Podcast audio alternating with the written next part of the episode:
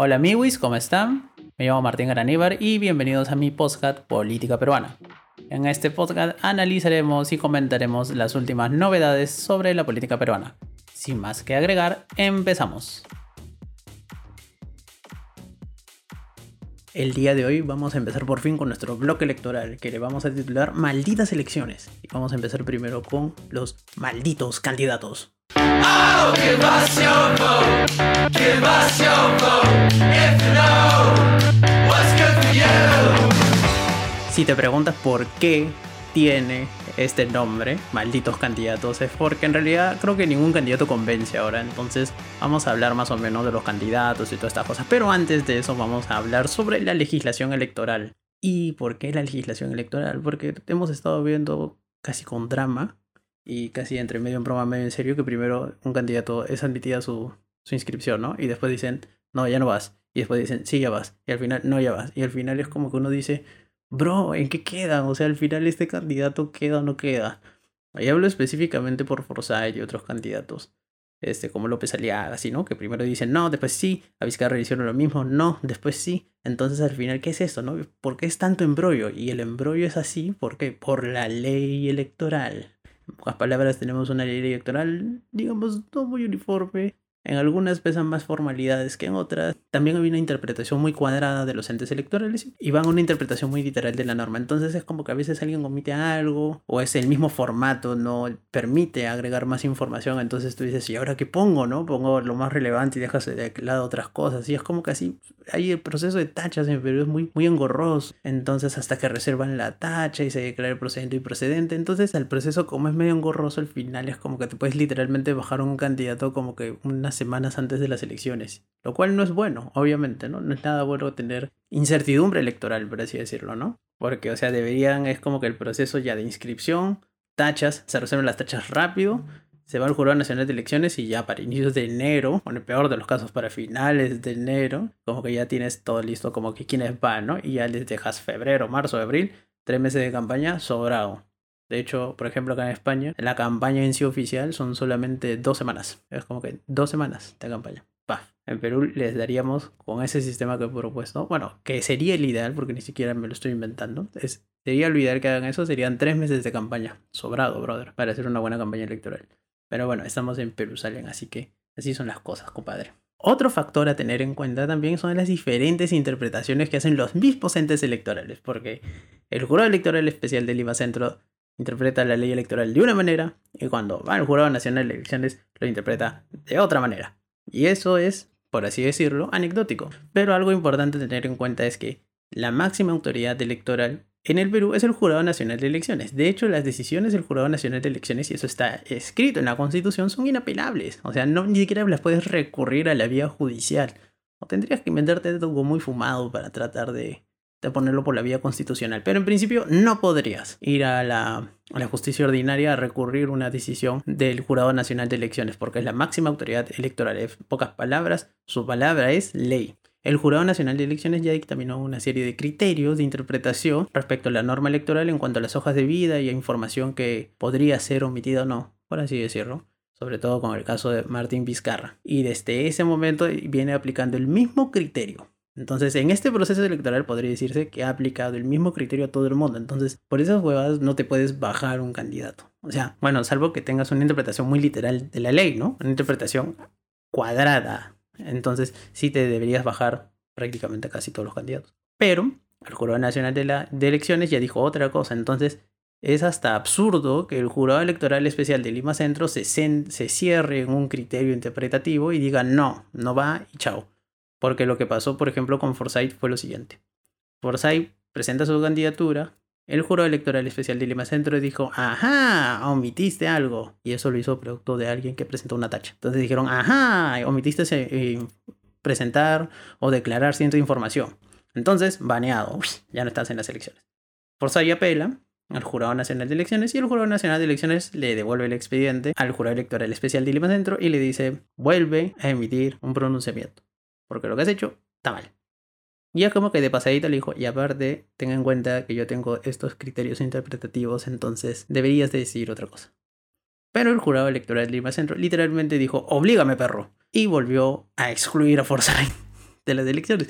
Y eso es absurdo, si ya sabes cuáles son los criterios interpretativos del Jurado Nacional de Elecciones, por las huevas estás baneando un candidato porque sabes de que el Jurado Nacional lo va a admitir al final. Aunque claro, tal vez la intención del jurado electoral especial de Lima Centro es esa, ¿no? Es decir, saben que quien hace las huevadas eh, y pone candidatos así, aunque esté mal, es el Jurado Nacional de Elecciones, no yo. Eso también puede ser, ¿no? En decirle, oye, por si acá, a mí no me echen la culpa, la culpa es del Jurado Nacional. Pero nos gusta o no nos guste, como ya lo dije antes, si el Jurado Nacional de Elecciones da unos criterios de interpretación de la ley electoral, caballero, puedes aceptar. Total, son el máximo electoral. Pero bueno, entonces ahí tienes un punto, ¿no? El de la ley electoral, que es medio absurda.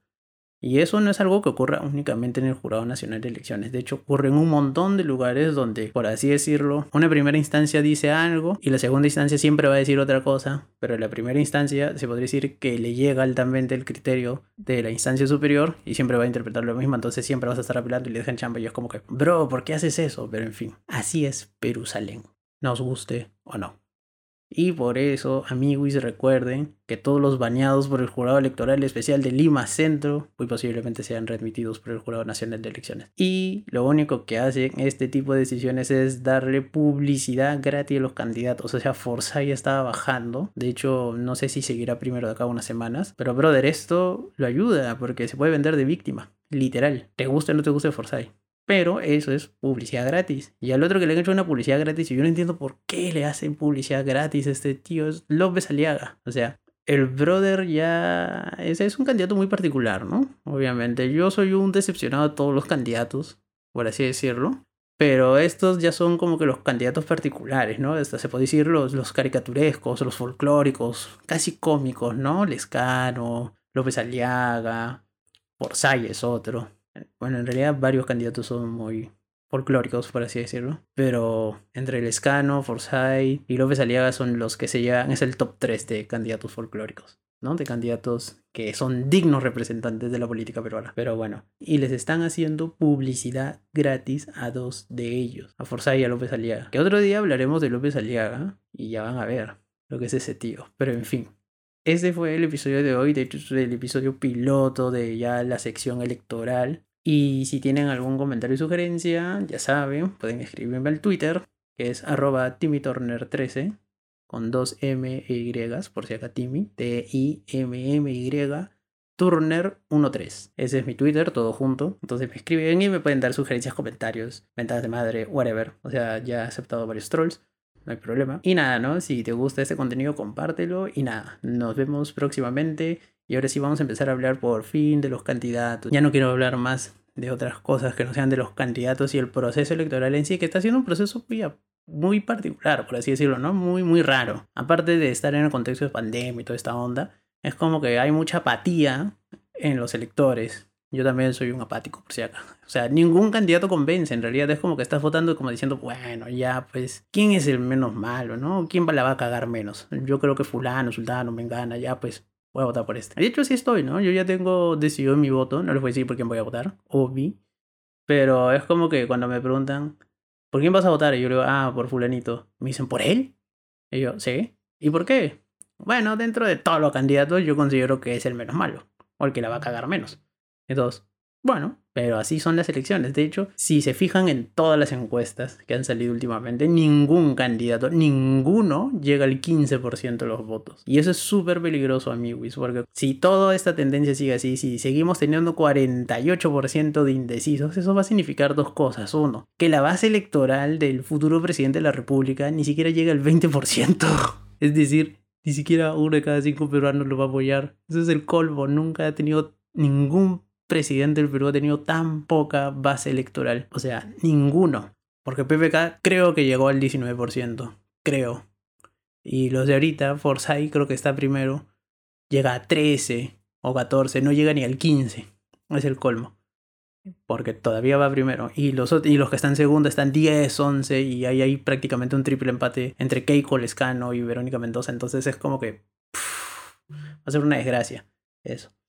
Ese es el número uno. El número dos es el día que lleguen las elecciones, si seguimos teniendo tan alto número de indecisos, al final esa gente va a votar por cualquiera. O sea, es como que va a ser la clásica, ¿no? Generalmente hay un porcentaje eh, más o menos considerable de gente que decide su voto en la cola, pero, brother, ahora vas a tener, si esta cosa sigue así, vas a tener casi a la mitad de los peruanos decidiendo su voto en la cola. O sea, es el colmo realmente eso. Y bueno, ¿no? Ya vamos a ver qué pasa. En realidad yo espero que, que obviamente la gente ya vea más los programas. Deberían haber más debates presidenciales en televisión, de señal abierta, pero eso es pedir mucho. Y obviamente veamos, esperemos que pasen buenos candidatos, ¿no? Ya después vamos a tener dentro de esta sección de malditas elecciones 2021 un bloque de los candidatos, ¿no? Los pro, los contra, cosas buenas, cosas malas, cosas incoherentes, qué cosa dice el plan pero más importante que leerte el plan es ver quiénes son los que lo acompañan a ese candidato. Porque el plan de gobierno puede decir muchísimas cosas, pero al final eso es solo un papel y es, son las personas que rodean al candidato presidencial y o futuro presidente presidenta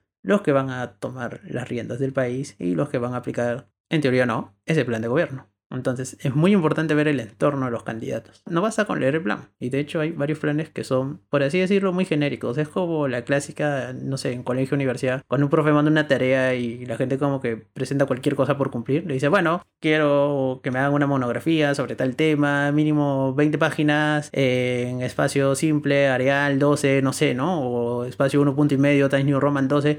Y la gente escribe cualquier cosa para llenar esos criterios y decir, profe, acá está mi trabajo.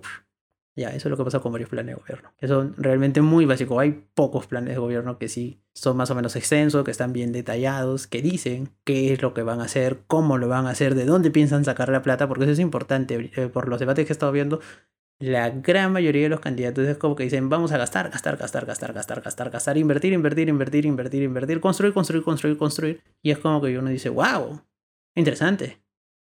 ¿Y de dónde Michi van a sacar tanta plata? Esa es la gran pregunta de dónde Michi van a sacar tanta plata. Pero en fin, vamos a ver. Bueno muchachos, espero que les haya gustado este primer episodio de Malditas Elecciones 2021. Y ya estamos con el bloque Maldito Voto 2021. Así que nada, cuídense, si les gustó este podcast, suscríbanse. Estamos en Spotify, en Apple Podcast y en otras plataformas también. Y bueno, sigan el podcast, roten el podcast, el link, compártanlo con amigos y nada, nos vemos en una siguiente ocasión. Bye bye.